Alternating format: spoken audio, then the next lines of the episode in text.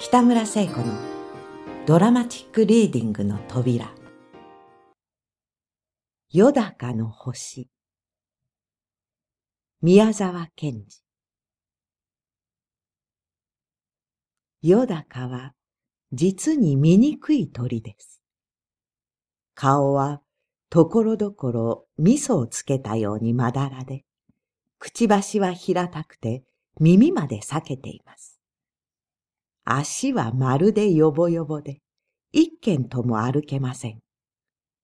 他の鳥は、もうよだかの顔を見ただけでも嫌になってしまうという具合でした。例えば、ひばりもあまり美しい鳥ではありませんが、よだかよりはずっと上だと思っていましたので、夕方などよだかに会うと、さもさも嫌そうに、しんねりと目をつぶりながら首をそっぽへ向けるのでした。もっと小さなおしゃべりの鳥などは、いつでもよだかの真っ向から悪口をしました。へっ、また出てきたね。まあ、あのざまをごらん。本当に。鳥の仲間の面汚しだよ。ねえ、まあ、あの口の大きいことさ。きっと、カエルの親類かなんかなんだよ。こんな調子です。おう、よだかでないただの鷹ならば。こんな生半可の小さい鳥は、もう名前を聞いただけでもブルブル震えて、顔色を変えて、体を縮めて、木の葉の影にでも隠れたでしょう。ところが、よだかは本当は、鷹の兄弟でも親類でもありませんでした。かえってよだかは、あの美しいカワセミや、鳥の中の宝石のようなハチスズメの兄さんでした。ハチスズメは花の蜜を食べ、カワセミはお魚を食べ、ヨダカはハムシを取って食べるのでした。それに、ヨダカには鋭い爪も鋭いくちばしもありませんでしたから、どんなに弱い鳥でも、ヨダカを怖がるはずはなかったのです。それなら、鷹という名のついたことは不思議なようですが、これは一つはよだかの羽がむやみに強くて、風を切ってかけるときなどはまるで鷹のように見えたことと、もう一つは鳴き声が鋭くて、やはりどこか鷹に似ていたためです。もちろん鷹はこれを非常に気にかけて嫌がっていました。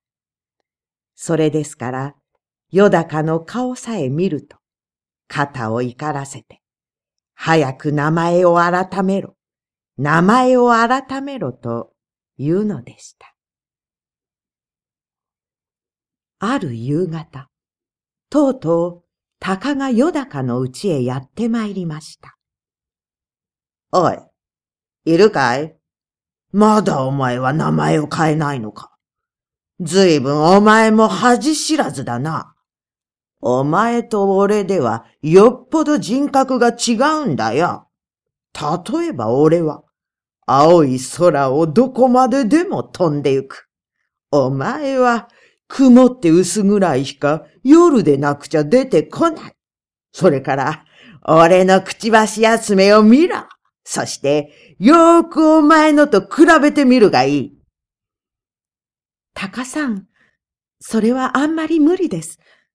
私の名前は、私が勝手につけたのではありません。神様からくださったのです。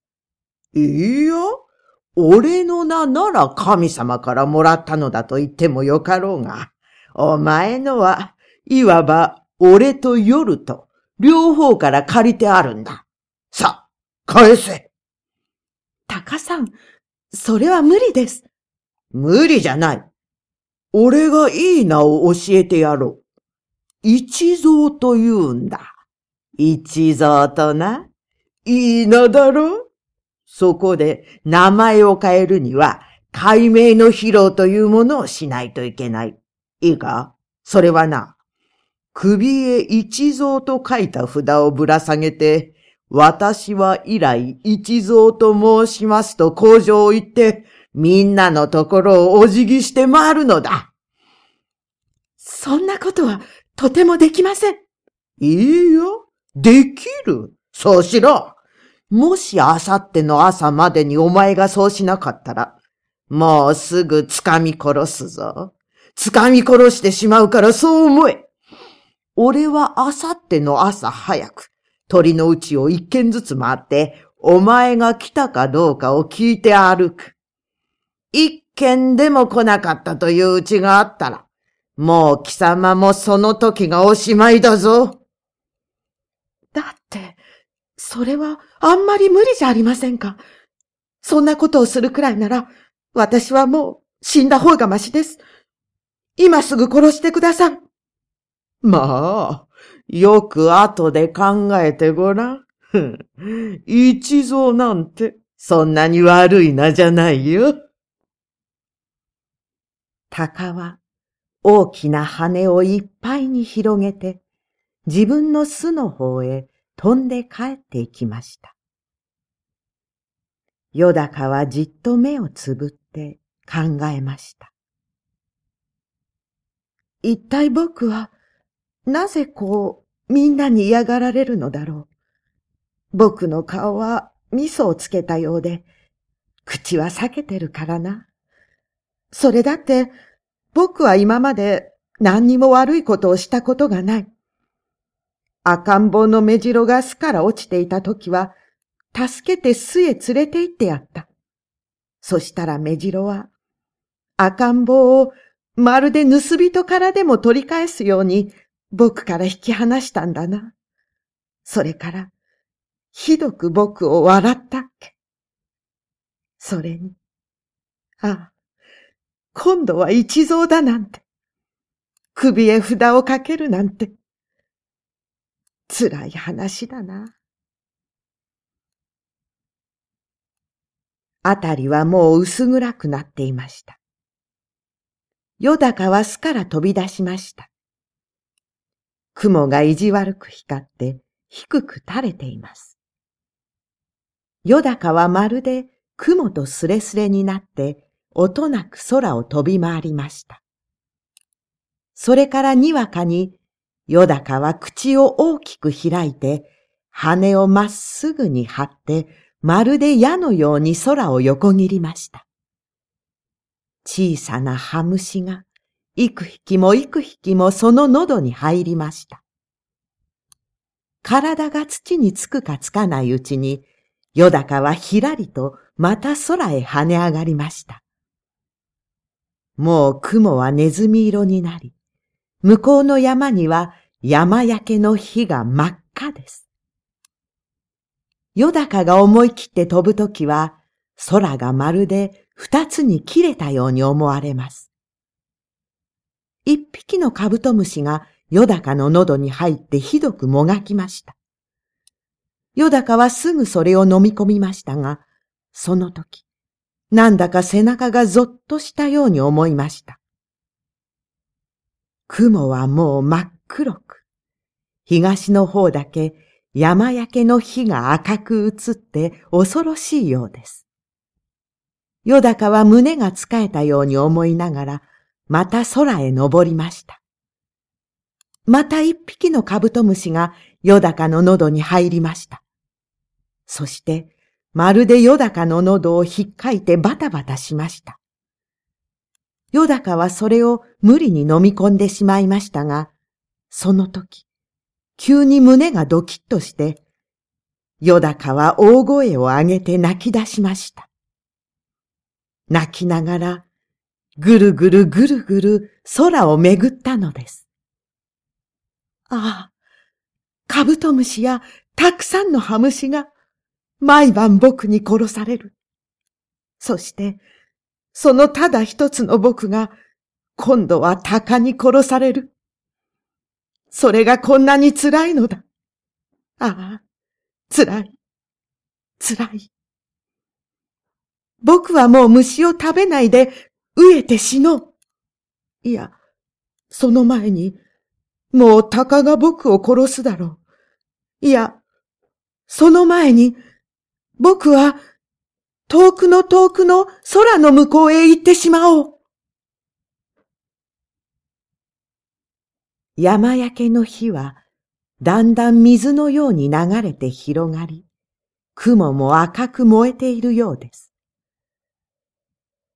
ヨダカはまっすぐに弟のカワセミのところへ飛んで行きました。綺麗なカワセミもちょうど起きて遠くの山火事を見ていたところでした。そして、ヨダカの降りてきたのを見て言いました。兄さん、こんばんは。何か急のご用ですか？いいや、僕は今度遠いところへ行くからね。その前、ちょっとお前に会いに来たよ。兄さん、行っちゃいけませんよ。ハチスズメもあんな遠くにいるんですし、僕一人ぼっちになってしまうじゃありませんか。それはね、どうも仕方ないのだ。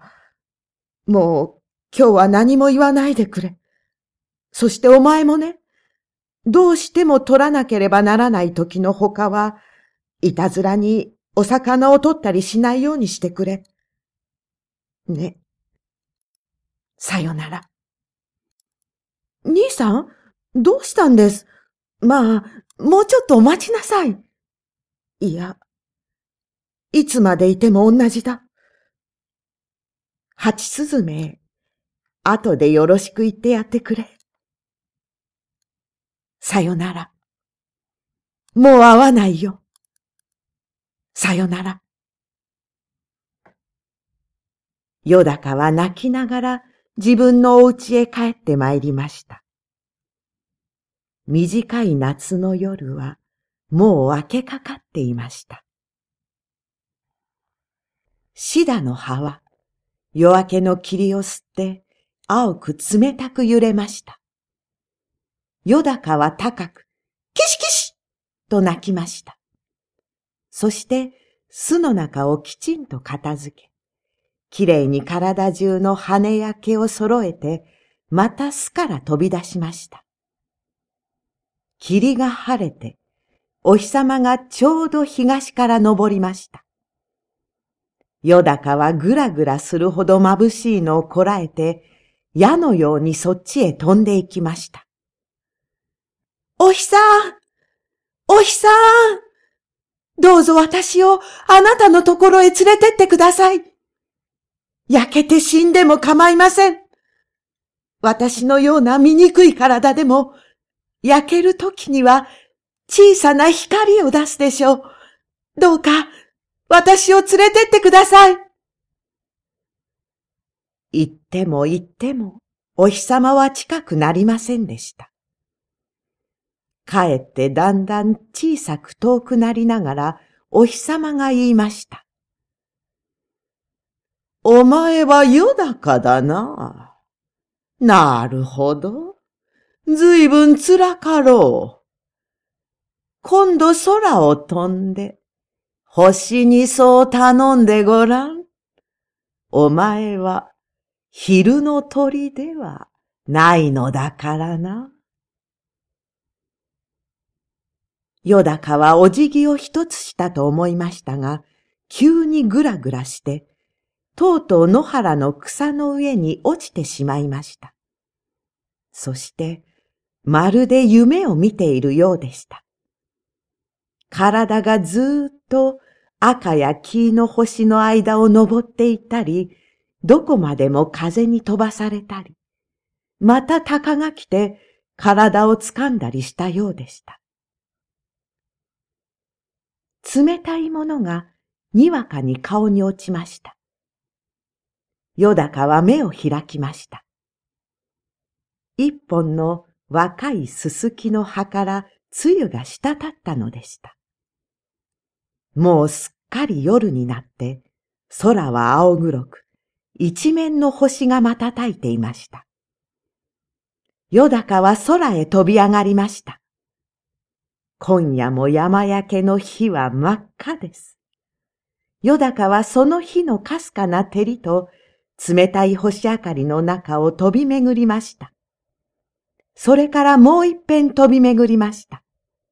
そして思い切って西の空のあの美しいオリオンの星の方にまっすぐに飛びながら叫びました。お星さん西の青白いお星さんどうか私をあなたのところへ連れてってください。焼けて死んでも構いません。オリオンは勇ましい歌を続けながら、ヨダカなどは点で相手にしませんでした。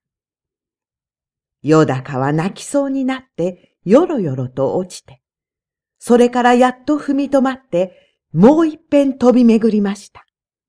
それから南の大犬座の方へまっすぐに飛びながら叫びました。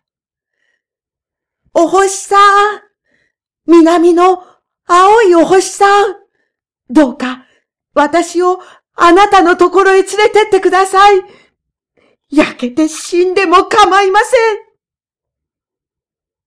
大犬は青や紫や黄や美しくせわしく瞬きながら言いました。バカを言うな。お前なんか一体どんなものだい？たかが鳥じゃないか。お前の羽でここまで来るには、億年長年、億長年だそしてまた別の方を向きました。よだかはがっかりしてよろよろ落ちて、それからまた二辺飛び巡りました。それからまた思い切って北の大熊星の方へまっすぐに飛びながら叫びました。北の青いお星様、あなたのところへどうか私を連れてってください。大熊星は静かに言いました。余計なことを考えるものではない。少し頭を冷やしてきなさい。そういう時は、氷山の浮いている海の中へ飛び込むか、近くに海がなかったら、氷を浮かべたコップの水の中へ飛び込むのが一等だ。よだかはがっかりしてよろよろ落ちて、それからまた四辺空をめぐりました。そしてもう一度、東から今登った天の川の向こう岸のわしの星に叫びました。東の白いお星様、どうか私をあなたのところへ連れてってください。焼けて死んでも構いません。わしは王風に言いました。いいや、とてもとても。話にも何にもならん。星になるには、それ相応の身分でなくちゃいかん。また、よほど金もいるのだ。よだかはもうすっかり力を落としてしまって、羽を閉じて地に落ちていきました。そして、もう一尺で地面にその弱い足がつくという時、よだかは、にわかにのろしのように空へ飛び上がりました。空の中ほどへ来て、よだかはまるでわしが熊を襲うときするように、ぶるっと体をゆすって毛を逆立てました。それから、キシキシキシキシキシキシと、高く高く叫びました。その声はまるで鷹でした。野原や林に眠っていた他の鳥はみんな目を覚ましてブルブル震えながらいぶかしそうに星空を見上げました。よだかはどこまでもどこまでもまっすぐに空へ登っていきました。もう山焼けの日はタバコの吸い殻のくらいにしか見えません。よだかは登って登っていきました。寒さに息は胸に白く凍りました。空気が薄くなったために羽をそれはそれはせわしく動かさなければなりませんでした。それなのに星の大きさはさっきと少しも変わりません。つく息は不意語のようです。寒さや霜がまるで剣のようによだかを刺しました。よだかは羽がすっかり痺れてしまいました。そして、涙ぐんだ目を上げて、もう一遍空を見ました。そうです。これがよだかの最後でした。もうよだかは落ちているのか登っているのか逆さになっているのか上を向いているのかもわかりませんでした。ただ、心持ちは安らかに。その血のついた大きなくちばしは横に曲がってはいましたが、確かに少し笑っておりました。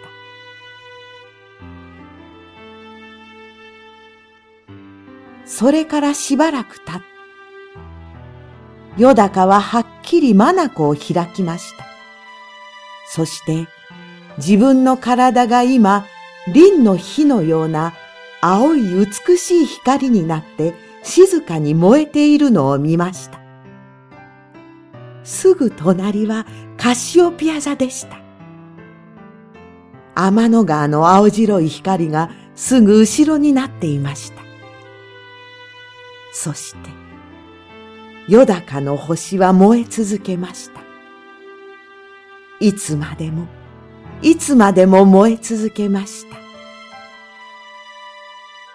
今でもまだ燃えています。